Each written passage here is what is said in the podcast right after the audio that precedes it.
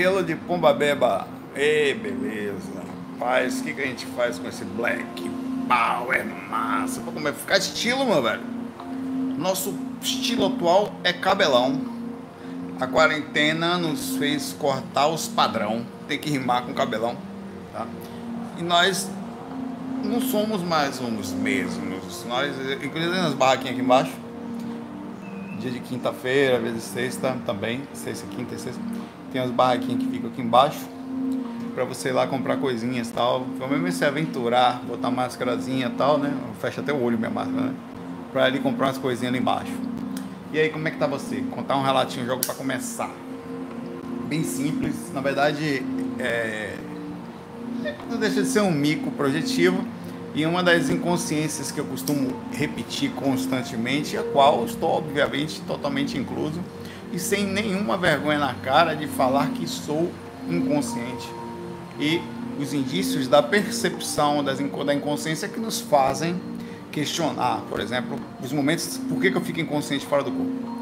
Eu estava sonhando fora do corpo, que nós estávamos viajando, meu irmão à distância estava no Canadá e nós estávamos indo para o Canadá e voltando, tipo, não sei como, no ônibus. E numa dessas voltas carregávamos muita bagagem dentro de um ônibus. É, pai, eu estava indo para casa no ônibus. Quantas vezes eu já falei para mim mesmo e para vocês que quando estiver dentro do ônibus ou do transporte, quando você for dirigir, questione: estou no corpo ou fora do corpo? Porque normalmente fora do corpo, quando você. Porque acontece o seguinte: você acorda, imagine a situação, você está aqui assistindo o FAC agora, eu pego você e coloco num buraco qualquer, lá num bairro, lá na PQP, que você não sabe nem onde é, tal, que é a primeira coisa que você vai fazer? Eita, onde é que eu tô? Eita, pô, como é que eu vim parar aqui? Ônibus. Onde é o ponto de ônibus? Tem Uber aí, tem táxi e outra coisa, vai ver se tem dinheiro, e normalmente no astral você não tem. Você abre a carteira assim, bota a mão no bolso, dinheirinho para o transporte, você também tem que ir embora logo, porque você está com medo de ser assaltado, você está com medo de, de, sofrer alguma repercussão. E o ambiente que você está, né, hostil normalmente, no umbral, então você se vê querendo ir embora. E assim estava eu. Estava, aí nós descemos uma parte de Itapuã, era muito né, normal isso antigamente, e lá pegamos lá no bairro onde eu morava, peguei um outro ônibus. Aí nesse outro ônibus que eu comecei a perceber. Quando eu estava chegando, eu via outra, eu falei, cadê minha mala? Eu esqueci a mala no outro ônibus, meu Deus, eu esqueci a mala no outro ônibus, aí de repente eu olhei pro lado assim e percebi o ônibus andando na velocidade fora do normal, né? Eu, ônibus, mala. Ah, rapaz, eu acho que isso é projeção, mas eu tava com sono, eu tava com, é, é, é, com a repercussão forte de sono. E eu falei, não, beleza, eu tô fora do corpo, eu tô fora do corpo. Aí tinha uma pessoa do lado, falou, rapaz, isso aqui é tudo. Eu falei assim, isso aqui é tudo ou onirismo, ou ilusão, ou criação, ou alguma coisa que está acontecendo, mas eu estou fora do corpo, mas não estou conseguindo me concentrar direito. Eu falava assim. Eu falei, beleza, eu, tô, eu só preciso pegar minha mala. Eu falei, não, não, não preciso pegar a mala, não. Aí que veio o mico, né? Eu estou fora do corpo. Aí, isso, uma pessoa parou na minha frente, um senhor, eu não sei se era um idoso ou se era é, alguém especificamente, eu, é, um mentor, né? É, era um idoso, mas era, se era um mentor e tal ele me parava seriamente, serenamente e me assistia na minha tentativa de despertar. E eu falava, eu estou fora do corpo, mas eu. Aí você precisa da mala para quê? Ele perguntava. Porque como é que eu vou voltar pro corpo? Papai, velho. Aí ele falou, por que você precisa de mala para voltar pro corpo? Eu falei, é mesmo. Ah, eu não estou conseguindo me concentrar direito, eu estou fora do corpo. Aí eu, deixa eu centrar, pera um minutinho. Eu estou fora do corpo, eu não preciso de mala. Beleza, só vou descer no próximo ponto aqui para ir para casa. Aí ele, por que, que você vai descer no próximo ponto? Eu falei, é mesmo, eu tô fora, meu Deus do céu, cara, eu não tô conseguindo me concentrar. Mas, cara, existia uma monstruosidade energética dentro de minhas próprias energias e da louca, o louco ambiente que tirava, minava, sugava, por mais que eu quisesse ficar lúcido, eu não conseguia. E eu sofri esse impacto. Até que eu falei, olha, eu não preciso de mala não, vou voltar pro corpo. Aí pensei no corpo e despertei no corpo. Super assim, é, com muito sono. Acho que eu tava talvez sofrendo a repercussão até da repercussão física. Eu tô com sono até agora, na verdade, né? Que se você me olhar, você vai ver que eu tô com cara de sono. Aí eu, eu cheguei e, falava, e falei assim, meu Deus do céu, velho, que, que coisa difícil de acordar. tantos anos estudando, tanta dedicação que é nada ainda, porque como eu posso perder a lucidez energética tão fortemente, tá? Então isso aconteceu comigo. É, eu tô com sono até agora aqui, cara. Na verdade eu ia gravar até mais tarde, porque essa hora não é boa, mas eu senti quando acalmou aqui o ambiente, não tem ninguém aqui. Tá? Inclusive estavam fazendo faxina depois daqui, é minha vez, tá aqui, ó. Meu equipamentozinho de faxina é indispensável, minha amiga. É um, você bota um, um, um produto específico aqui que a gente não pode por causa dos cachorrinhos, né? Aí você vai borrifando aqui em cima e ele vai, enquanto você vai limpando parte da coisa. Eu, minha, minha função em casa é lavar a sala toda e a cozinha. Então vou lavar louça, vou limpar o chão, jogar uma aguinha tal, fazer minha parte. Aí eu falei, não vou fazer primeiro o FAC mesmo, que eu esteja com sono, e depois eu limpo direitinho com muita calma, ouvindo essas musiquinhas calmas, acendo incenso, pego meu chá de orégano, tá? E faço na parte de já. Então agora estamos começando o FAQ aqui. Eu estou tentando ficar lúcido aqui e perceptivo, porque tá difícil, velho. E você, como é que tá na quarentena? Tá, tá, vou botar o sapatinho, aquele sapatinho meu laranja. Tá ali. Eu ia pegar ele com vocês, mas eu uso ele para limpar. Você já viu meu sapatinho? Uma coisa mais linda do mundo. Deixa eu mostrar para vocês. Vou ali pegar. Fazer uma coisa um pouquinho diferente. Vem comigo. Vou pegar meu sapatinho. Ele fica guardado aqui na cozinha. Esse aqui é de Natália. Normal. Normal, desconectou porque lá dentro pega mal, eu me esqueci desse detalhe. Eu uso esse sapatinho aqui, ó. Boto o sapatinho no pé, em um pé. Boto essa sapatilha aqui no outro pé, aqui, ó. Tá lavado, tava no, no varalzinho de lavar, tá? É a coisinha mais bonitinha que tem para não escorregar. E ao mesmo tempo vai limpando o chão, tá? Alguns produtos de limpeza e façamos a nossa parte, cara. É uma coisa mais fofinha do mundo. Essa coisa de Natália comprou na China, essas coisas aí de vez em quando. A 50 centavos, chega seis meses depois. Atualmente a gente está comprando nada na China, né? Enfim, é meu pompom. Coisa mais bonitinha do universo. Bora começar? Bora. A Helena Bessa deixou uma pergunta aqui. Helena, você está muito presente. Toda pergunta, tá? Vou ler sua pergunta, mas não é todo dia que eu vou ler perguntas de pessoas que eu leio sempre, tá? Então vou abrir sessão porque você deu uma dica legal aqui, tá? É... Ah, inclusive vai ter um estigma tão forte esse negócio da China depois disso, a gente vai ter que tomar muito cuidado quanto à questão de preconceito, tá? A inconsciência, porque vai, esse negócio da China vai, inclusive, não só a questão do preconceito e pela parte ruim, mas também teremos que tomar cuidado com a questão econômica, não, não depende, por causa de preço, por causa de mão de obra mais barata, por causa de menos impostos, por causa de produtos, nós começamos, o mundo inteiro começou a fazer produto lá na China, em Shenzhen, Shenzhen, os produtos eletrônicos, a matéria-prima, matéria quase tudo vem da China. Isso aqui, né, tudo a gente vai precisar parar com isso, porque imagine se acontece um negócio aí, na verdade a gente está na mão, nem máscara a gente tinha aqui, horrível. Não, uma coisa é você ter que, que modificar atitudes sobre questão de comércio, sobre dar valor às pessoas que estão aqui. A outra coisa é você ter preconceito. Não, não, essa chinês. Tá? E, e existem comentários e direcionamentos que não, não faz a esposa. Hoje você está encarnado aqui, amanhã você pode estar encarnado lá. Então, as coisas acontecem e, e faz parte. Um dia hoje começou lá, daqui a pouco começou aqui. Vamos lá. Helena Bessa, vai uma, uma dica para o próximo FAQ, a rotina energética ideal para se tornar um projetor astral. Na verdade, é, a projeção astral, sobre essa dica aqui que você falou, é legal porque ela, as pessoas sempre acham, e essa pergunta vai direto nesse ponto, que a projeção é algo lá. Não, eu, tenho, eu, eu me preparo para lá, eu vou para lá. Não, você se prepara para cá, tá? Se o áudio estiver atrasado, Joel, se você dá um restart aí, porque pode ter sido essa quedinha aí e tal, então eu fui lá e a variação de conexão ele pede a sincronização. Vou pegar a sua, sua questão aqui, tá? E amanhã, de acordo com a votação do pessoal, o tema escolhido vai ser lucidez e sintonia no dia a dia, tá? na sexta-feira. É, com 68% dos votos, 1.200. Daqui, teve exatamente 1.700 e poucos votos. entre Potinho da Montanha, Faixa da Amparo e Amparo Extrafísico. Inclusive, Potinho é muito profundo, mas não foi escolhido. E Lucidez e Sintonia. Então, naturalmente, é, eu vou fazer o primeiro Lucidez e Sintonia, depois o seguinte, Potinho da Montanha, vou seguir o segundo tema. Depois a gente faz mais dois, e sempre os dois que forem selecionados, vai ser um na frente e outro depois, tá? Para não esquecer que são pontos importantes.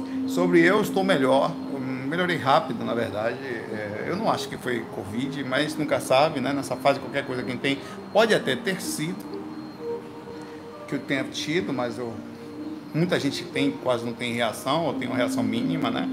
Tem gente que tem, não tem nada. Enfim. Natália também teve um, umas coisas estranhas, conjuntivite e tal, que é um sintoma um pouco mais raro, mas é.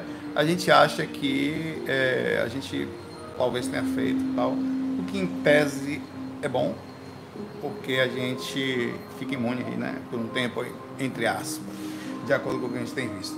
Abraço, Helena Bessa. Pergunta para o FAC da Adriane Fernandes. Pergunta para o FAC, por que os espíritos fogem de você quando percebem sua lucidez na projeção? E por que no meu caso os espíritos quando percebem me atacam? Bom, é relativo.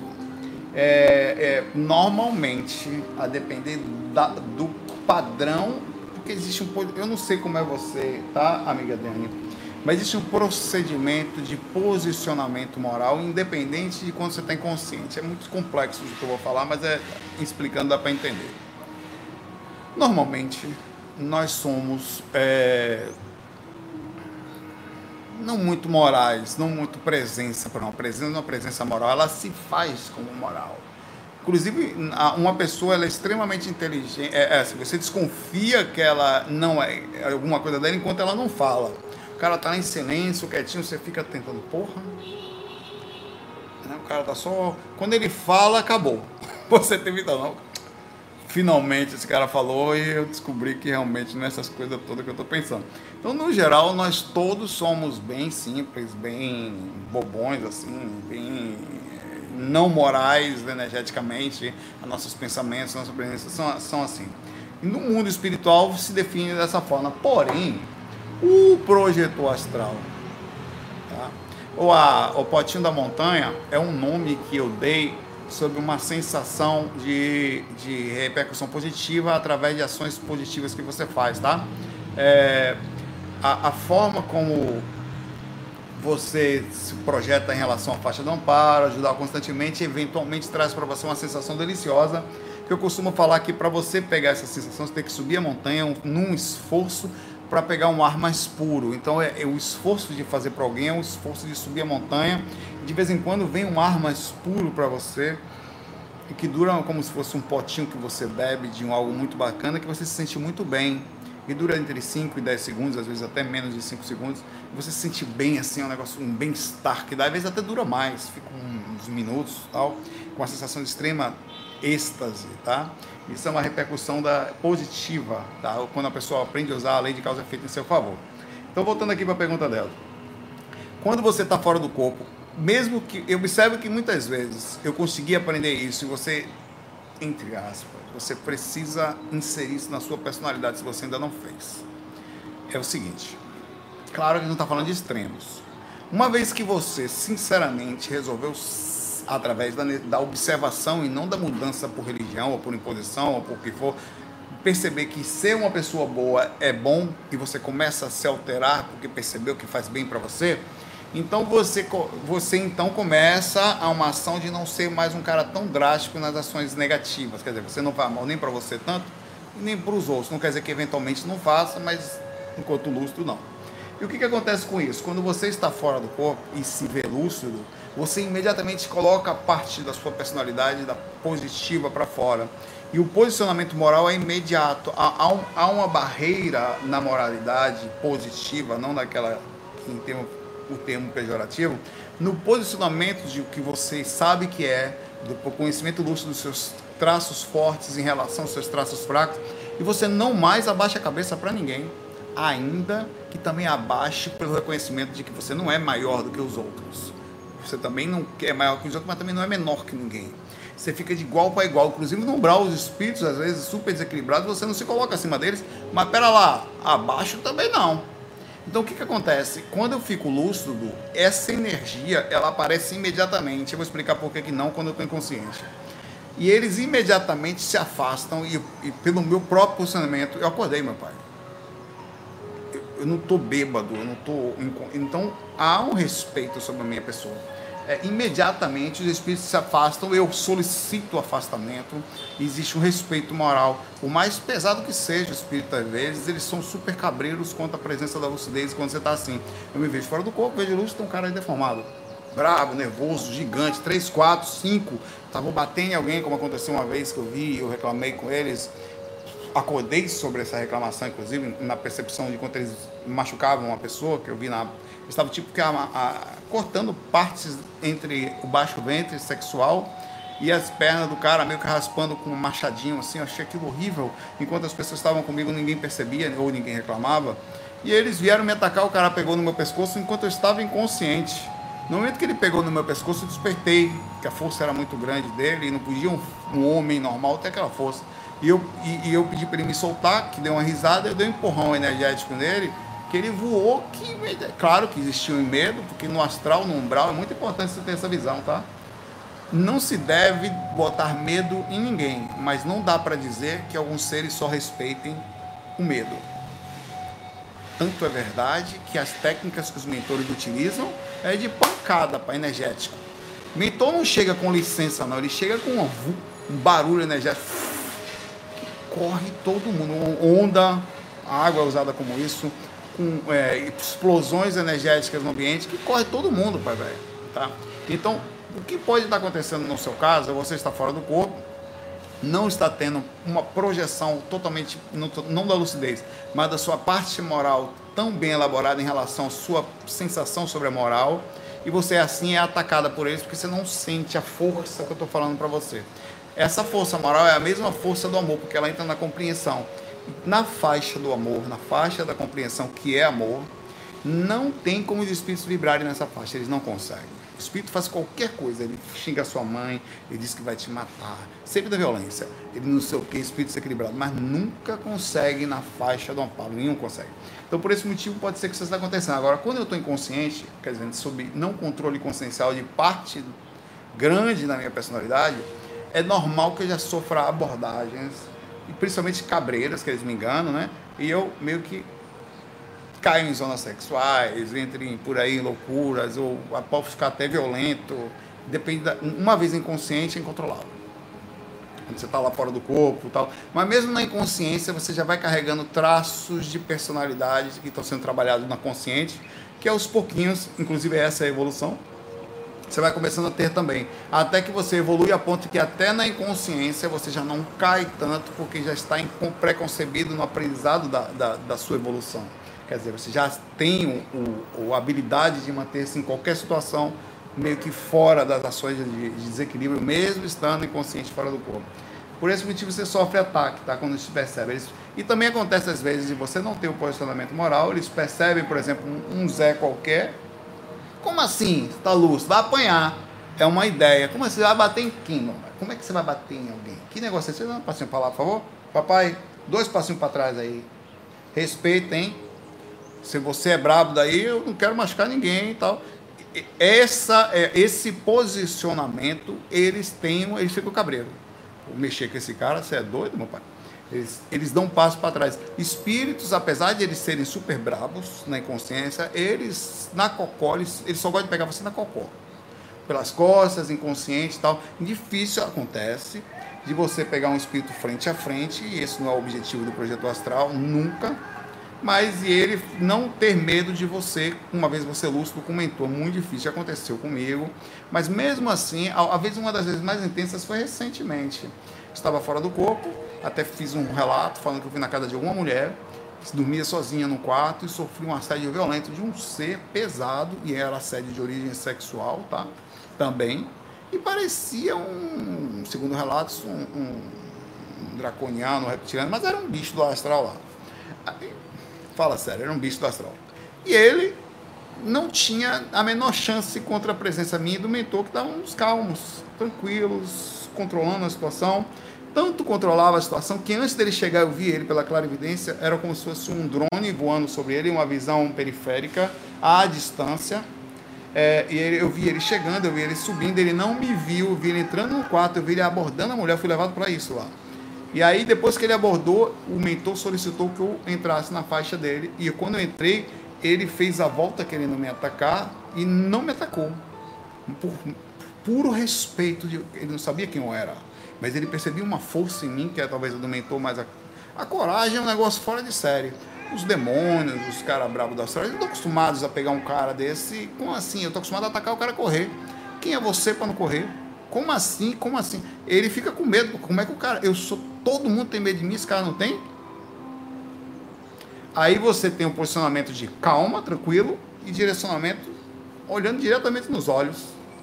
Não você queira constranger ninguém, porque tem uma das coisas mais chatas que tem é a pessoa que quer constranger o outro pela olhada nos olhos. Você já percebeu? Já falei disso recentemente. Você está com a pessoa, o cara quer mostrar para você que ele é confiante, então ele faz. Uhum nos olhos, velho. Eu, eu, eu, me sinto constrangido quando isso acontece. Né? Tanto que eu costumo, quando isso acontece, eu uso técnica para parar com isso. Velho, essa camisa sua bonita, vamos. Ah, tá bom, bonito sapato. Eu faço ele parar com isso. É uma técnica, porque. Eu falo, porra, mano, olha pra lá, velho. E quando o cara tá falando com você, outra coisa que me deixa constrangida, ele começa a olhar a marca da sua roupa. Hum, Adidas. Isso aqui é a minha camisa da, da academia. Hum, que nunca mais fui, por sinal. Ele começa a olhar para seu sapato, começa a olhar para traços do seu, seu, seu cabelo. Está falando com você, o cara não está olhando para você, está olhando para o cabelo. Eu falo, porra, velho, cortou o cabelo esses dias, foi tiro na hora a atenção de mim.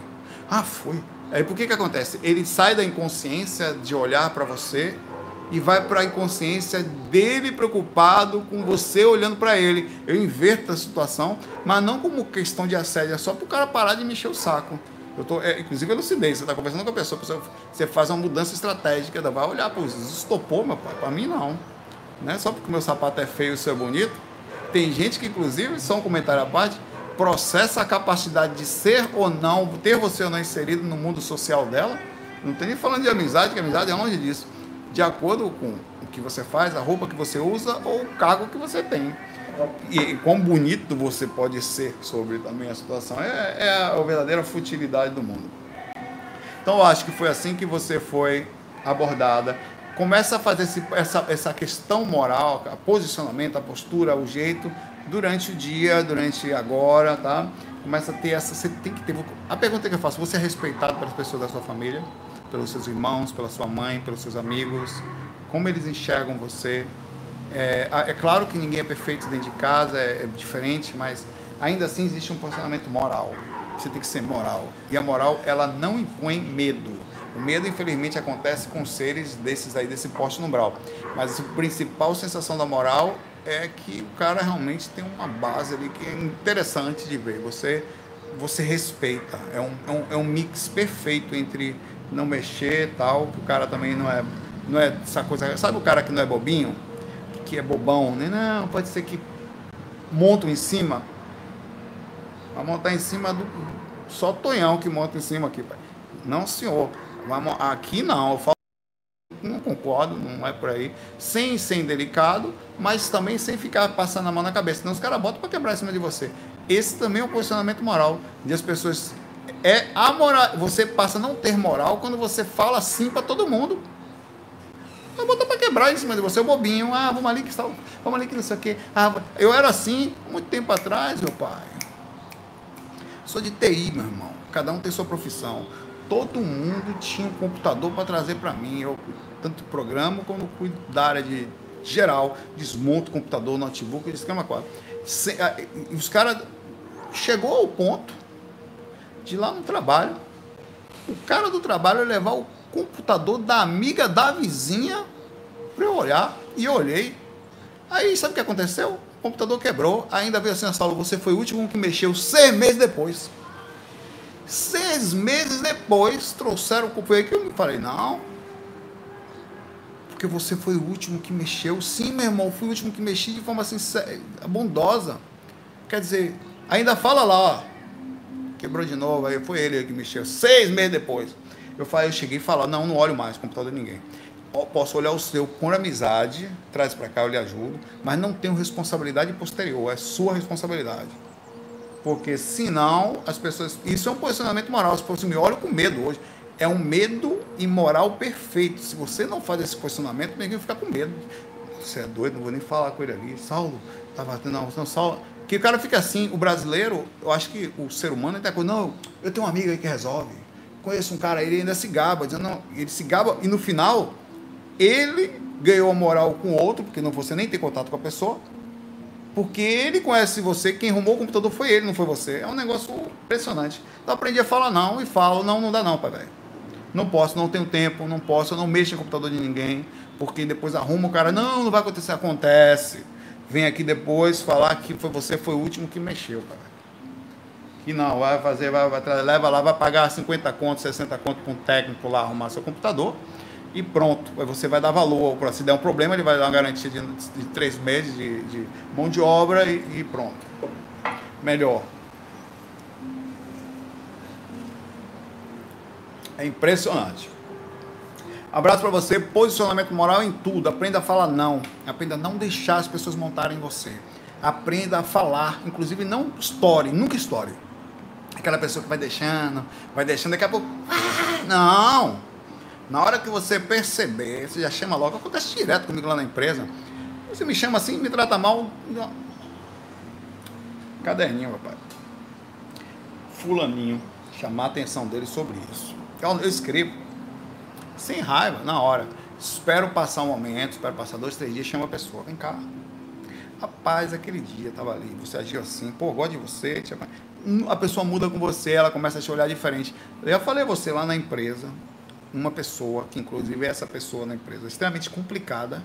Ela disse que só tem medo de duas pessoas na empresa, eu e outra pessoa lá que ela falou que eu sou uma das poucas pessoas que ela que chamou a atenção dela e ela tem medo de, ela falou isso, ela usou esse termo. Eu tenho medo de você. Porque infelizmente alguns, alguns seres, meu irmão, do umbral, eles só entendem o medo. O medo, porque a pessoa vem transformada é mulher, especificamente. Todo dia ela tem mudança de personalidade. Mas do nada ela não dá bom dia, do nada ela trata mal da cara feia na frente dos outros. Não pode. Aí o que que acontece? Eu não vou pro canto. Nunca você vai me ver indo no canto. Ai, fulaninha ali, fulaninha me tratou mal. Eu? Não, pai, velho. Eu vou lá. Vem cá. Chega aqui, pai. Vem aqui, corninho. Senta aí, ô meu pai. Senta aí, filho de corno. Vem cá, filhote de jumento. Senta aqui, papai. Pra cá mais um pouquinho. E o corno certinho na mesa e começa a conversar. seguinte. Aquele dia lá, acho que não foi correto eu fiquei quietinho para não chamar atenção. Conforme você fez comigo na frente, todo mundo lhe consideram muito, velho. Gosto de você. Até, até comprei um Guaraná para você para gente tomar junto nessa reunião. Bota na mesa assim. Aí o cara, você fica assim.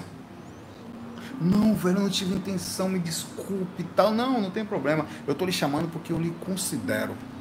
Cara, as pessoas se transformam assim elas passam a cuidar de você quando você age assim. Elas sentem em você uma coisa muito bonitinha. Isso é posicionamento moral. Não deixe ninguém, nem espírito, nem pessoa montar em você, mas sem ficar nervoso. Chame atenção.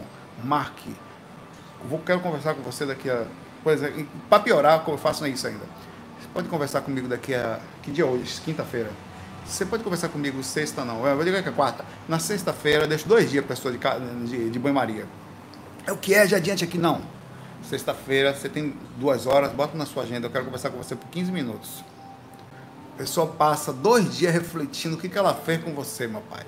Daqui a pouco, quando ela vem, ela já vem amanciada.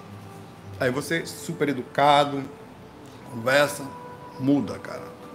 Grande abraço para você. Deixa eu dar um coraçãozinho aqui na Segomes que eu não vi até, não tinha feito. É, ah, o Levi Silva. Saulo, tudo bom? Nunca fui respondido, porém nunca lhe perguntei, pois as pessoas. É, as respostas feitas aqui, eu estou me lembrando de um negócio aqui, um perdoa aqui. Eu estava falando desse assunto, né? E Natália recentemente falou para mim, Saulo, você é o cara mais. Ela falou exatamente, calmo, mais bravo que eu conheço. Porque eu, eu não aceito educadamente falta de educação. Não aceito. morando com uma coisa lá fora, que não sei nem quem é, não vou gastar energia, vou até ignorar. Agora dentro de casa, não, pai, vem cá. Ou no trabalho, não, vem cá, vou ter, eu sou obrigado a viver com essa pessoa, a conviver com ela. Não pode. A inconsciência com o tempo passa a criar hábitos ruins. Aí você não percebe mais, você se acostumou a se maltratar? Não.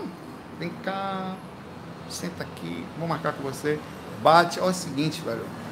As pessoas passam a olhar você na linear perfeito entre o medo e o respeito. Porque ela sabe que se ela passa o muro, ela vai responder. Você fica calmo, mas você também tem uma resposta. Não pode, não aceite. Não aceite não é ser ruim, não.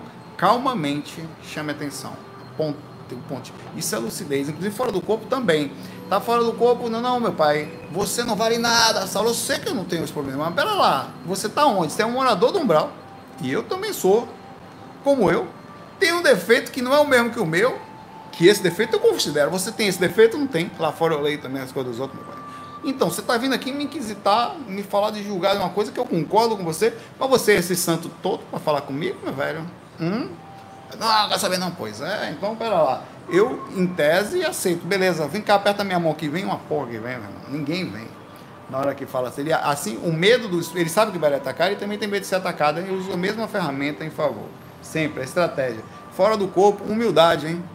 Sempre. Observa seus pontos. Se você não tiver a dificuldade que a pessoa comentou, ignora. Melhor resposta que tem. Eu ainda digo que o cara vai encarnar. Pois é, ô Caio. A pior coisa que tem para deixar espírito bravo é você vai encarnar. Não vou, não. Vai. Não. Vai nascer bebê. Pequenininho, vai nascer, vai vão trocar sua fralda. Não, vai. Eu vou estar tá lá para ver o espírito vai lhe pegar na cocó, mesmo você me pegar aqui no invisível lá, vai acontecer com você. Não foi carna não, ah, que vai, vai. Não escapou ninguém até hoje. É você que vai? Cadê os amigos? Não tem um monte que sumiu? Aí o cara para assim. Tem, né? Então você também vai. É, o Levici, eu nunca fui respondido, também nunca perguntei. É, ele fez uma pergunta grande. As perguntas e respostas aqui são talvez, não sei o que tal. É. Sempre que chegava próximo, minha lucidez ao EV, vai embora e durmo. Toda vez que acordava em EV, um Zé Cu continuava normalmente e dormia. Esse cara lá. Ressalto durmo com muita minha companheira, cheia da dificuldade de acoplamento áurico, né? Mas ela acordou mais cedo e aproveitei. Comecei a fazer MBE, mas logo em seguida dormi e acordei fora do corpo com a consciência meia boca de Zé Cu, consequência naturalmente de um trabalho energético não muito bem feito mas perfeito. Também trabalho energia, estava noite com extrema dificuldade de concentração, faz parte. Com isso tudo era confuso, confuso apenas quando eu estava meio lúcido. Contei um relato sobre isso hoje. Por que não? Nem confuso, nem era porque eu não me lembro de nada. Desculpa o tamanho do texto, mas a chave da questão é essa. A projeção que eu tive parecia mais sonho, porque eu tentava me afastar do corpo, meu corpo também físico se mexia, tal como meu paracorpo e parecia se mexer e fiquei em dúvida. Era como se estivesse em dois mundos ao mesmo tempo. Na proximidade áurica tem uma sensação de dupla vista ou de ambiguidade, onde sim a consciência, veja, a gente sempre fala isso, isso é muito difícil de entender. Ela não é o corpo físico, não são as energias, não é o corpo astral, não é o corpo mental, nem um monte de outra coisa. A consciência, em tese, ela parece estar centrada num ponto, mas nem isso ela está. Você parece que está aqui dentro da sua cabeça, preso mas não está. A grande loucura da coisa é que você não está em um lugar só. Isso ninguém entende. Por exemplo, chega para um bichinho e fale para ele, para o seu cachorrinho, né? Que a vida continua. Ele... Qual é a distância de um animalzinho, de um gatinho entender o corpo astral, a encarnação? Zero ele tem um entendimento inconsciente, não é a prioridade da encarnação dele, ele está em outra fase consciencial, que é a lapidação dos instintos, o aprendizado perto dos seres humanos, a troca de informações que ele tem outras coisas para transmitir para a gente. Tá? E o ser humano também está muito longe, na mesma ou talvez maior proporção do cachorro em relação aos animais em relação à compreensão da multidimensionalidade. Nós mesmos estamos longe da compreensão da multidimensionalidade sobre o que nós não estamos só num ponto só. Inclusive, o que, que acontece? Quando você está saindo do corpo, dependendo de como esteja o cérebro do corpo físico, quer dizer, o mínimo possível. Quando você tem catalepsia projetiva, você está principalmente com uma atividade quase que saindo da já saiu da alva, mas nas primeiras frequências das ondas teta, o seu corpo ainda está num transe de repercussão e de percepção da soltura da consciência, quer dizer, pequenos espasmos, repercussões. Então pode ser que não é sempre, você está na aura, sentindo a visão tanto do corpo em relação a o corpo está virado para o teto, você está vendo o teto, como do corpo astral em relação a ele. Então você fica uma coisa muito louca. Você está vendo o teto e o seu corpo ao mesmo tempo, porque é uma questão de que a consciência ela se divide naquela hora em dois. Mas ela não se divide só em dois. Para você ter ideia, é tão absurda a teoria da consciência, teoria porque é difícil falar disso de forma prática, quase é impossível, na verdade, no momento, que você pode estar aqui em Júpiter ao mesmo tempo. E só não conseguir trazer porque você está acostumado. Quando você concentra quero, num ponto, é quando você usa o consciente do corpo para fazer uma operação. É quando você quase que entende que as coisas têm que estar na linha de visão pequena, onde vai 2 mais 2, 4, mais não sei o que, você consegue então processar no inconsciente uma coisa. É muito longe dessa sensação. A sensação está totalmente no inconsciente, é totalmente distante da gente e quase que inacessível pelo fato de que está, às vezes, acessando dimensões mentais, inclusive, é, ou maior do que a própria mental, a questão consciencial. E desculpe, se eu tivesse que fazer na proporção, o corpo físico seria 90% da sensação atual, o corpo astral teria uns 8%, o corpo mental teria mais ou menos um ponto alguma coisa por cento e a do que você pode sentir da liberdade e a consciência 0, não sei o que do que você consegue captar. Por esse motivo, estamos, eu estou falando isso obviamente de forma subjetiva, só é para você entender quão distante nós estamos da compreensão disso.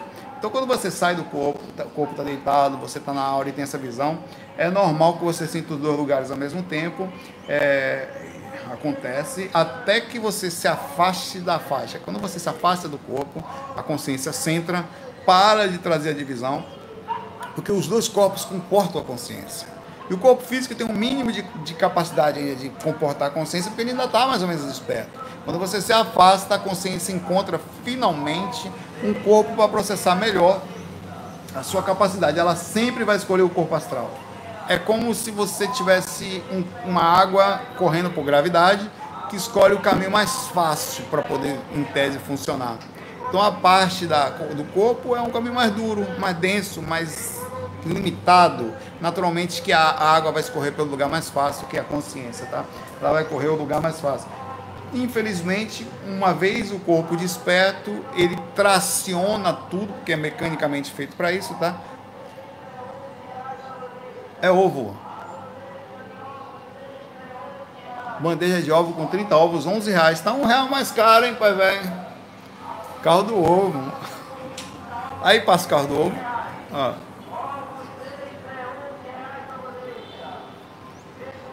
Passa. Economize comprando em ovo. Aí tem cá, aí já tá aqui, tá 11 reais. Tá bom aqui, né? Não. É o caso do ovo, né? Coitada das galinhas precisam se valorizar. A mulher tem que 30 filhos para fazer 10 cultos, velho. Não tá certo isso. E sem contar que o cara tá vendendo a 11 porque já tá ganhando alguma coisa em cima. Quanto que o cara ganha em cima de um ovo? Um ovo sai 20 centavos, 30 centavos. Sacanagem, né? É negócio. Mas pelo menos tem alguma coisa barata aí, não reclamemos, né? que a gente põe um alimento, inclusive, saudável, que pode se comer e, né, e ficar feliz, né? Mas emagrece. Quem normalmente faz dieta, tem a dieta do ovo. Claro que não estou falando das pessoas que aí são veganas, tá? que comem nem ovos, né? Nada animal. É, um abraço para você aí, tá, Levi? Ô, Roberta Miranda, brincadeira, Roberta Andrade, pergunta aqui. Inclusive, falando em Roberta Miranda, amanhã tem FAQ musical. Olha as músicas novas que a gente colocou no FAQ musical. Pera aí, hoje eu faço um pouquinho mais. Algumas musiquinhas novas. Cadê aqui, rapaz? Aqui, ó. Tem minha playlist lá. Vocês depois deixem aqui o restinho, tá? Mas é umas musiquinhas bonitinhas, cara. Só antiga, tá? Aluga-se de Raul Seixas. A solução para o nosso povo é voltar do que a melhor. A solução é alugar o Brasil. É, eu vou tocar Céu de Santa Amaro, de Flávio Venturini. Difícil de tocar essa música, viu? Sonho de Ícaro, de Biafra Antigo, também extremamente difícil de tocar. Aí tem Gilberto Gil, que eu vou colocar. É, andar com fé. Andar com fé eu vou. Café não costuma falhar. Toda a menina baiana, também dele. Espanhola de. de é, Flávio Venturini. Aí vem algumas outras coisinhas também muito bonitinhas aqui.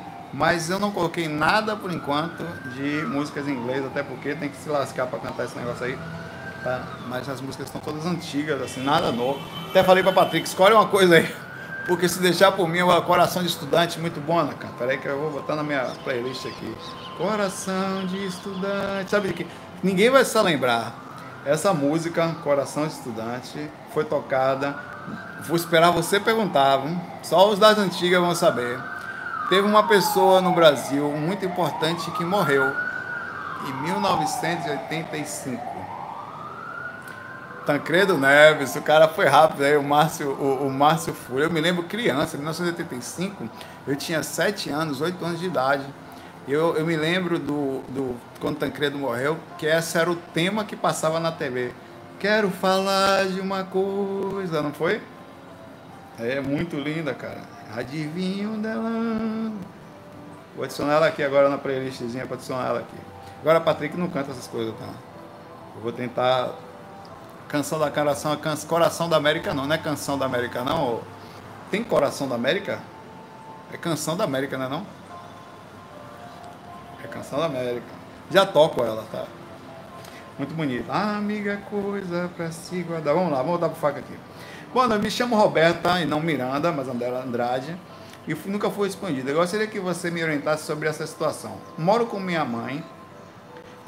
Moro com minhas duas mães para quem pode. E minha mãe de coração e chamou ela de tia. Ela sempre foi uma mãe, Natália teve também, a Bibi, que inclusive no FAC 237, consigo me lembrar o nome, eu fiz um FAC no dia do enterro físico dela, porque sabe que a vida continua. E eu fiz sentado no meio do cemitério, do lado de uma, de uma, de uma lápidezinha assim, bem, era bem bonitinho o lugar, tal, não, não fica feio não. Ele dá uma mensagem muito boa e manda aqui um aproveito, deixando uma energia muito positiva para a Bibi onde ela estiver. Ela sempre foi uma mãe super protetora e uma mulher independente. Hoje ela é uma pessoa idosa, mas já na, mais uma pessoa ativa devido a essa pandemia, eu e meu irmão sentamos para conversar com ela sobre ficar em casa e os pagamentos de contas e compras de mercado, eu e meu irmão faríamos sem preocupação. O problema é que quando você conversar com ela, simplesmente ela, ela fica com raiva e não aceita, vai na rua constantemente, está acontecendo o tempo inteiro e não tem noção da gravidade do vírus. Ela está no grupo de risco, já teve câncer, AVC, pior que os familiares dela nos atacam, nos dizendo que deixamos ela na rua, não fazemos nada, estou no mau nível de estresse e preocupação, pois ela coloca a vida dela em risco e a nossa também, sem necessidade. Como lidar com essa situação? Rapaz, é, é, me, me ajudem, porque algumas pessoas elas são teimosas e a idade ela traz uma teimosia e, e, e, e, a pessoa, depois de uma certa idade, ela fica criança, né? Ela, ela, não, ela, ela não quer que as pessoas, apesar dela ficar criança, ela tem aquela coisa de não deixar outras pessoas, entre aspas, como elas dizem, mandarem na vida dela. Normalmente são pessoas inconsequentes, por definição, mas que nós amamos, né? É, você tem que tentar achar uma forma estratégica para encontrar os medos que ela possui, tá? E educadamente, conversar com ela sobre isso. Ela precisa entender a situação, tá? Precisa entender. Ela, é, essas pessoas normalmente são bem, bem sérias para relação à doença, né? As pessoas mais idosas, até porque elas são mais necessitadas. Muitas dessas, como ela já passou por, teve câncer, fez quimioterapia, é, é, e teve AVC também, então ela deve, ela deve ter medicações que ela toma.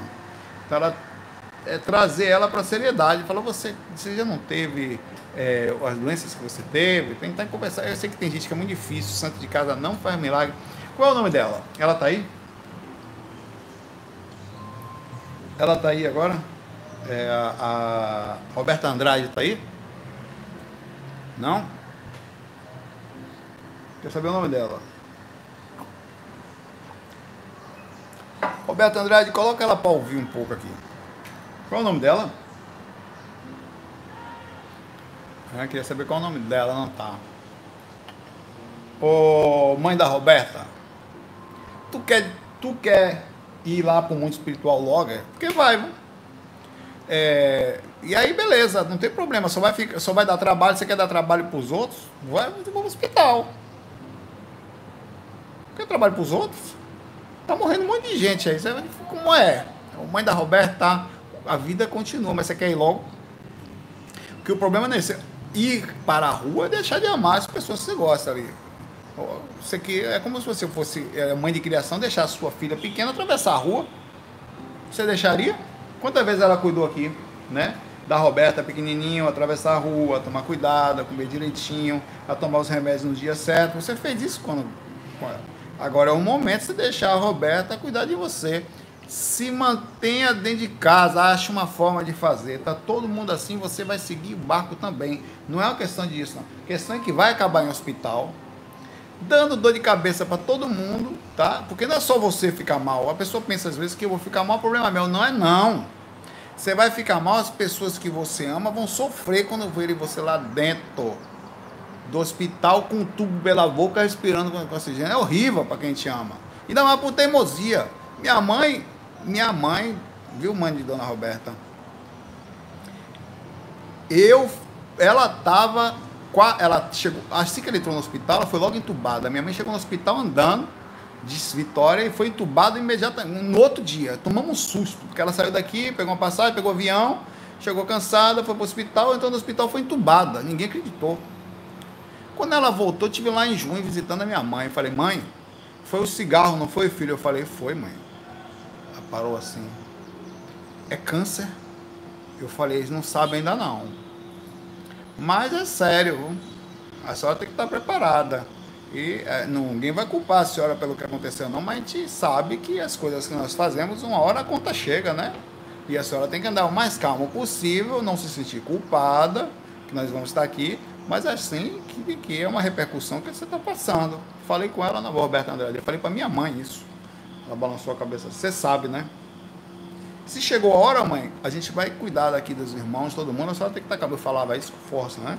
Mas era, de certa forma, cada vez que a minha mãe colocou, por achar que era a liberdade dela, o cigarro na boca, ela estava também colocando a responsabilidade do que nós passamos, ainda bem que só foram, entre aspas, por três meses, porque às vezes tratamento de câncer passa por dois, três anos, porque quando é leucemia, por exemplo, são três anos de quimioterapia e mais um monte de outras coisas aí, quando não tem cirurgia, quando não tem rádio, anda na linha, porque vai dar. O Covid está pegando um monte de lugar, por exemplo, onde tem é, idosos, é, os asilozinhos, as casas de, de, de descanso e tal. 50% das pessoas que pegam nesses lugares, mundo espiritual, tá? O corpozinho da gente não é mais o mesmo. Você tem a sorte de ter a, a Roberta que te ama aí, ande na linha, tá? Você tem que conversar com ela assim, tá? Dessa forma tem que fazer e aí falar, não quero ter você, ninguém vai mandar em você não. Você tem que ter, a, você é nossa mãe, você vai dizer que eu mando em você ou você vai falar educadamente, não, não vou porque eu sei que não é o certo. Ser tratada como é, porque às vezes não gosta de ser tratado como criança não, não gosta. Quer ser tratado como adulto, mas agindo como criança. Nem a gente que é mais velho está se pudendo não está saindo, a feirinha está ali. Você pode até ver ali, não sei se dá para ver ali Quase ninguém. Tem umas pessoas até passando e tal, correndo. Quase ninguém vai na feirinha ali embaixo. É, é triste até, eu queria que as pessoas vendessem um pouquinho, mas a gente tem que se cuidar, né? Mil, quase 1.300 desencarnes ontem, em tese, né? Pelo Covid, mas esses são os números oficiais, enfim. Aí o pessoal fala, não, a curva está melhorando. Não? Aonde? queria entender aonde está melhorando a curva. Então tem alguma coisa sendo manipulada aí, né? Preciso saber quem que está manipulando. Estão dizendo que está melhorando ou está piorando? Porque eu ligo o noticiário, eu nem vejo que eu não gosto. Eu ligo já 1.300 pessoas ontem. Hã? Não, vamos abrir comércio, vamos não sei o que. Eu acho até que tem que fazer por, por um lado, porque, mas não estou conseguindo ver a coisa é, é, melhorando, não. Tá estranho, na verdade. Tá morrendo, é só esperar para chegar. Vamos. Aqui no canal mesmo, pelo menos umas quatro pessoas já falaram que, que parentes desencarnaram por Covid, inclusive pessoas novas. Claro que tem muitos outros problemas, mas enfim. É, a Solange fala aqui. ela dá um agradecimento, na verdade, tá? Um abraço para sua mãe, para você, viu, Roberta? Puxa a orelha dela, vai ficar. Tem que ser, tem que ser tratar. Se não está se agindo como adulto, vai ser tratado como criança. Posicionamento. Vai ter que se segurar. Para minha mãe, eu era pequeno. Claro que ninguém vai fazer isso se, se falasse isso hoje em dia, é, é, quase que seria um crime, mas em 1900, eu nasci em 77, então é, era o que? Eu tinha um, um 81, eu estava morando em Santos ainda, estava indo para a escola, e eu aprontava muito, eu era fujão, eu não gostava de ficar em casa, eu fugia. Significa dizer que eu era um imaturo, né? Fugia de casa. Eu fugia tanto que minha mãe me amarrou uma vez, cara. Sério, velho. Eu não me lembro, minha mãe que falou para mim. Dizer, eu até lembro de algumas coisas. Eu, eu, fugia tanto que eu não conseguia. Eu fugia, cara. Eu ia pra rua e ninguém sabia onde eu andava. Né? Dava um bobeiro, eu saía pela porta e ninguém sabia onde eu tava, cara. Que minha mãe um dia, para poder ficar em casa, que só ficava eu e meu irmão, os irmãos em casa, meu pai saía para trabalhar, o que era normal nessa época. Minha mãe, é uma parte que ela estava grávida da minha irmã e tal.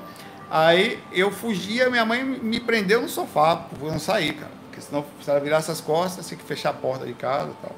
Horrível. Criança se trata como criança. Se a pessoa quiser ser adulta, ela tem que agir como adulto. Né?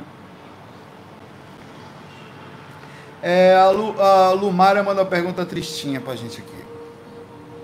Perdi meu bichinho ontem, estou inconsolável. Uma dor imensa, ele era a minha alegria de viver. Queria tanto saber que ele está bem.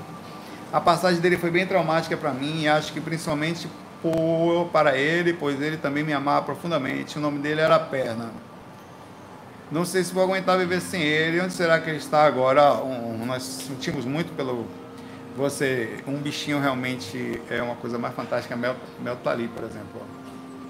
Aqui deitadinha do meu lado nesse exato momento. Um bichinho realmente é uma coisa que preenche a nossa vida e é pela humildade dele, mas você precisa aprender a pensar, mesmo com amor. Inclusive o próprio momento nos ensina isso. É que a gente precisa aprender a ficar longe das pessoas que nós amamos. Muitas pessoas estão sem ver seus pais há três meses. Muitas pessoas estão sem ver os netos ou ir na casa. Quanto tempo tem que você não ver seus. Chegou a ficar junto, você aí, né? É, e você tem que aprender a continuar amando à distância. E pela uma questão estratégica, e o, isso a gente está aprendendo no momento. E o bichinho é assim também. Mel, Mel, tem, Mel vai fazer quatro anos agora, em setembro. É, novinhas, né? Ainda chegando mais ou menos na metade da vida dela, 10 anos, 11, passa mais 15 se for. É, raças menores vivem mais, tal, relativo. Digamos que esteja nos 40, 30% da sua vida. Ela tem o tempo de vida dela. Quando você tem um cachorro, você, não só pela questão de entendimento físico, mas pela questão de entendimento espiritual, você tem que entender que você não é dono dele também. A alma dele pertence a ele. Ele encarnou e você hoje cuida dele como alguém de próximo de você.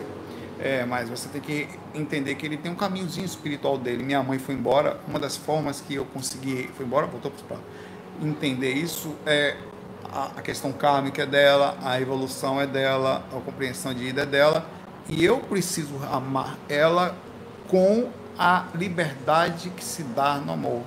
As pessoas, inclusive, não sabem amar por isso.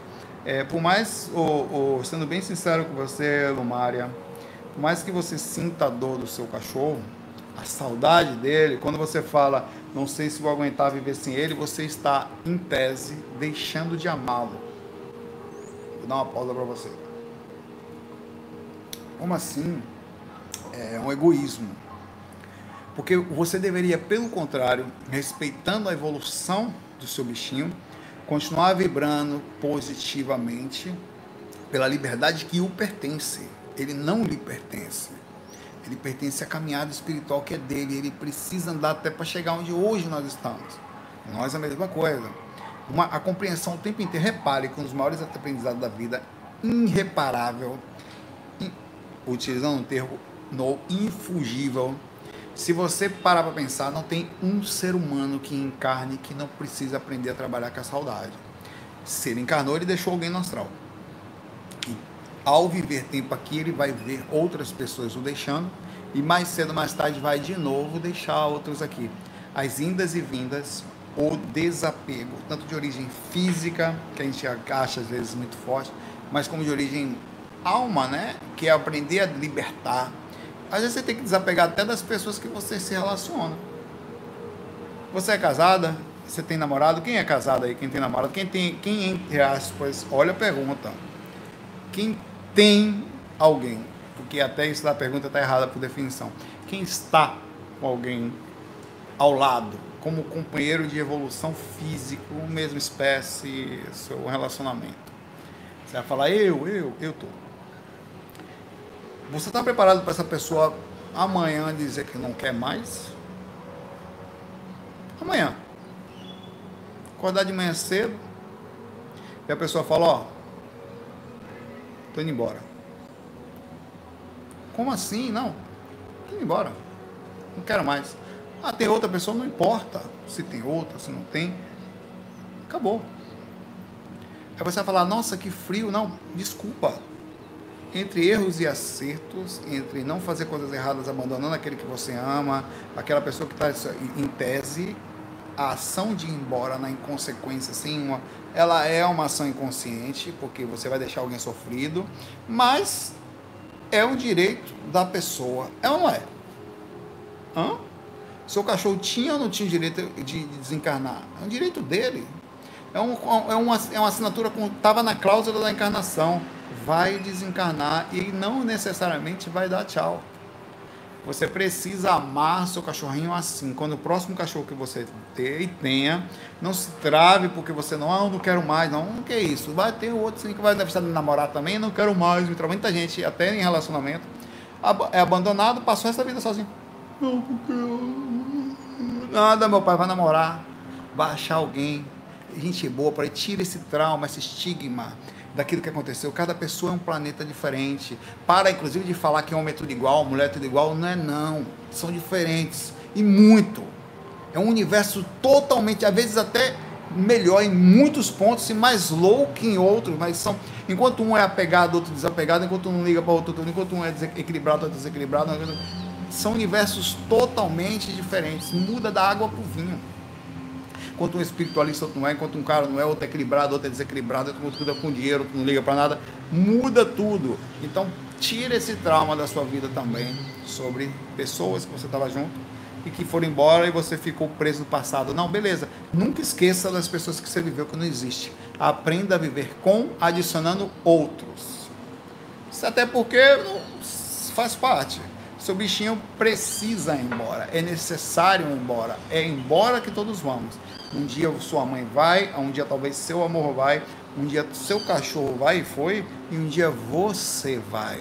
E não vai adiantar ficar alguém chorando aqui, pelo contrário, se alguém ficar chorando aqui, vai encher seu saco lá no astral. Porque é falta de compreensão. E dentro da falta de compreensão, me perdoe, amor é inteligência, tá? Amor é inteligência. E quando você ama, você liberta. Sempre. Amor não é presença. Não necessariamente. Eu sinto os espíritos que eu estou ligado, sinto a minha mãe, sinto os meus amigos, meus mentores, amigos espirituais, a família espiritual comigo. Eu carrego essa força em mim. Chego estufo o peito. Não por ego, mas forte. Está em mim isso. Onde eu estiver, o seu cachorro sempre vai estar com você. O que passou a, a, conexão dele lá está com você, sempre. A sua força continua nisso.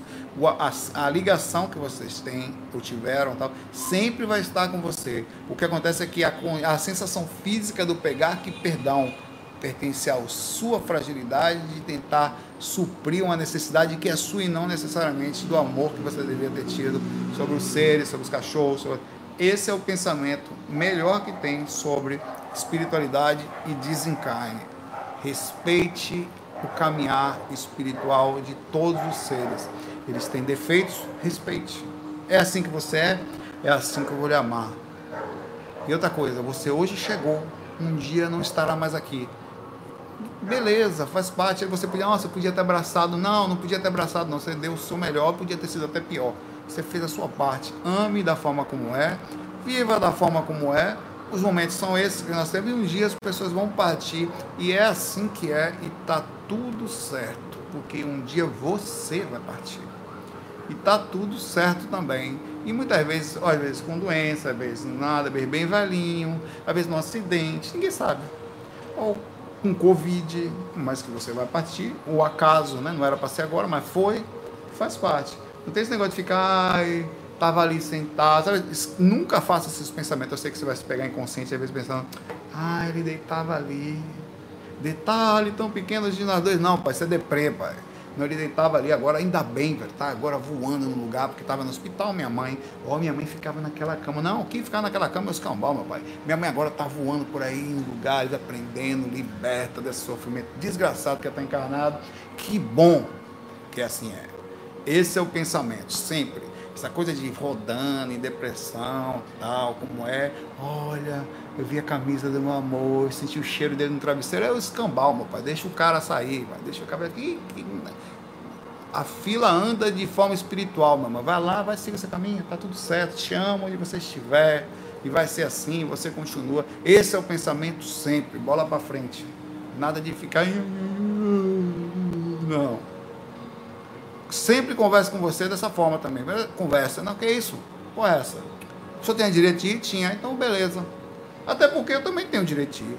Eu só não faço pelas questões de consciência, porque me sinto bem, amo e tal. E ao mesmo tempo também está tudo certo. Não tem esse negócio? Pai, eu tomava café nessa xícara. Pare com isso. Nada disso. Agora está tomando café na xícara espiritual, muito melhor do que essa. Esse sempre é ah, o pensamento sobre em cima disso. E um abraço para você, para o seu bichinho onde ele estiver. E para você aqui que ficou e vai continuar a vida. Consigo outro bichinho para você? Você tem um bocado legal? Não, ninguém vai ser como ele. Vai, vai ser como ele em outros pontos. Ninguém vai me olhar como ele, rapaz. Você não tem ideia como os bichinhos todos são legais. Cada bichinho tem uma personalidade diferente, de um jeitinho massa que você se apega e começa a se fica apaixonado do mesmo jeito. Desapega. OLX. Um abraço.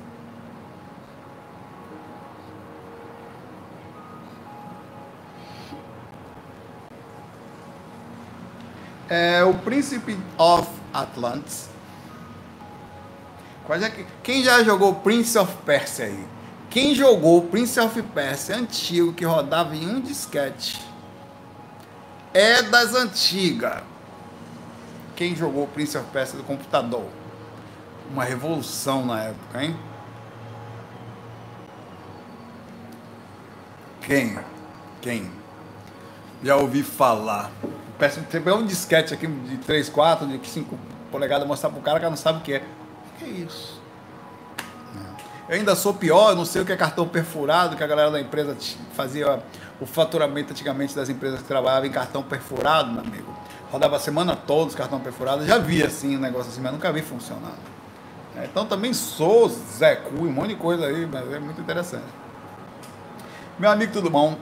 me tire duas dúvidas, porque estou muito confuso e ansioso. Tentei a projeção outro dia, cheguei a ver meu corpo parecia que estava sendo eletrocutado. Não me diga. É ver eletrocutado. Não sabia não. Meu corpo parecia que estava sendo. Estava tranquilo, pois já sabia disso. O que amedrontou foi o calor. Senti muito calor, até suei. Me responda, por gentileza, é normal essa sensação de calor, suor? quanto tempo só? O suor pode acontecer por causa da ansiedade, também por causa também, obviamente, da temperatura. É, é, eu suava enquanto estava deitado pela questão da ansiedade e também porque às vezes eu me cobria para ter durante eu fazia isso inconscientemente. Estava fazendo a projeção, me cobria para ter a sensação de proteção. O cobertor ele dá uma, uma sensação de proteção. Na verdade, é estudo científico. Quanto mais pesado o seu cobertor, mais confiante você se sente na hora de dormir, protegido.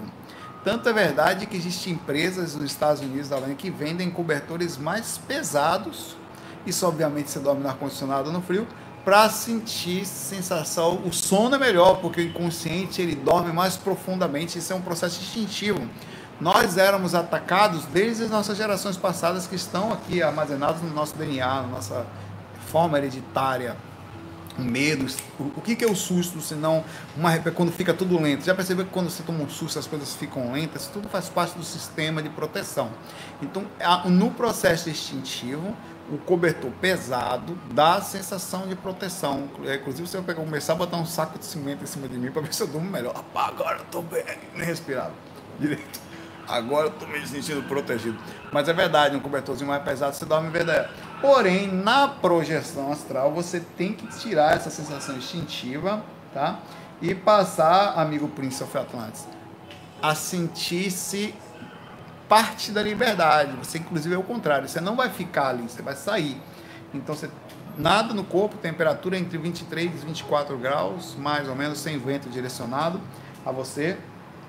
Sentir calor faz parte das repercussões de movimentação energética, como esfriamento. Às vezes esquenta muito, às vezes esfria. É o mais normal é o enrijecimento com esfriamento mas principalmente com ar-condicionado nessa temperatura, você tira o cobertor, tira o lençol, tira tudo. É uma forma de facilitar, porque o cobertor dá a sensação de proteção, na mesma proporção aí até as pessoas fazem isso quando querem apagar, de você emborcar e botar o seu peito, barriga para baixo, para você ficar tipo que protegido de algo que você está conseguindo ler. Isso é contrário à projeção astral. A projeção astral é você botar o peito para o mundo espiritual, começar a ler as energias, começar a sair, colocar-se lá fora. Então, essa é um, não sei o posicionamento seu, mas normalmente o suor é ligado ao calor e a sensação de ansiedade que está ligado a repercussões que vão dificultar a própria liberdade, tá? É, mas espero que tenha ajudado é normal sentir mudanças de variações, mas como eu falei, muita gente não tem ar-condicionado, então tem que se adaptar, tá? Aqui no Recife, por exemplo, não é luxo, tá? Você não dorme bem. Dorme, mas não é bem. Se acorda suado e, e incomoda. É tão verdade isso que se você pega, tiver um bebê, colocar um controle de umidade, um temperatura, um controle de umidade e temperatura perfeito, ele dorme como bebê acorda só para comer, meu pai, não tiver nenhum problema físico, tá? Para comer, você vai lá fazer as necessidades dele e volta a dormir. É um negócio interessante como nós somos feitos para certas temperaturas e nos desgastamos muito quando saímos dela, seja por extremo frio ou extremo calor. Recife não é um lugar equilibrado, o nome já diz, Recife. Aqui, o dia, tempo todo, deixa eu pegar aqui, deixa eu ver se tem alguma coisa de tempo aqui. O tempo todo aqui no Recife, deixa eu botar aqui tempo. Tempo Recife, gente está entre 25 9, entre 28 e 31 graus. Aqui. 28 graus. Mas hoje esteve 29, é, amanhã vai estar 29. Olha aqui. O tempo todo. Diz que é 24 a mínimo, não sei aonde, talvez lá para as 4 horas da manhã, né? Ó, 24, 29, 24, 29, 24, 28, 28, é o tempo todo. Então não é exatamente, à noite não dá 24 aqui, mas nem a pau. Dentro de casa, pelo contrário, fica um mormaço, fica 26, 27 graus dentro de casa. É muito quente, sem vento. Se você um cara não dorme bem nem a pau, 3 graus é muita coisa para o corpo. Então você tem uma melhor forma, melhor temperatura para projeção entre 23 e 24 graus, sem vento. Só que ela tem, onde você pega no seu corpo ele fica meio que friozinho, mas não sente frio também, tá? É, fora isso, você vai se incomodar e não vai ter projeção, não vai, o corpo vai sofrer repercussões orgânicas que vai dificultar a soltura. Inclusive a soltura energética, as próprias energias são sentidas com temperaturas mais baixas, tá? Sempre. A temperatura está mais baixa, a energia movimenta melhor. Uma questão de organização, de equilíbrio, enfim, entre os sistemas, não sei como é. Mas é assim que a gente tem visto. Bom, vou ficar por aqui. Vocês se cuidem. Deixe aqui também o comentário para o FAQ de amanhã, tá? É, onde a gente vai falar de equilíbrio e lucidez no dia a dia. Então vocês aproveitem e deixem alguma coisa sobre o assunto, que eu vou falar sobre isso e vou pegar temas ligados a isso, tá? Amanhã. Então vou fazer assim, quando eu faço, eu falo do dia de amanhã e no dia de amanhã vocês botam do FAQ, né? É, lucidez e sintonia no dia a dia, tá? Vocês deixem os temas aí. Deixem também aqui algumas músicas que eu vou pegar as mais recentes. Vai ter mais ou menos as 15 músicas novas, vai ter bastante coisa. E amanhã eu vou fazer tanto o tema único, de manhã ou pela tarde, como à noite, a partir das 8 horas da noite, a live com o Patrick, musical para relaxar um pouquinho. Já tem uns 70 e tantos dias dentro de casa. Um abraço, se cuidem, viu?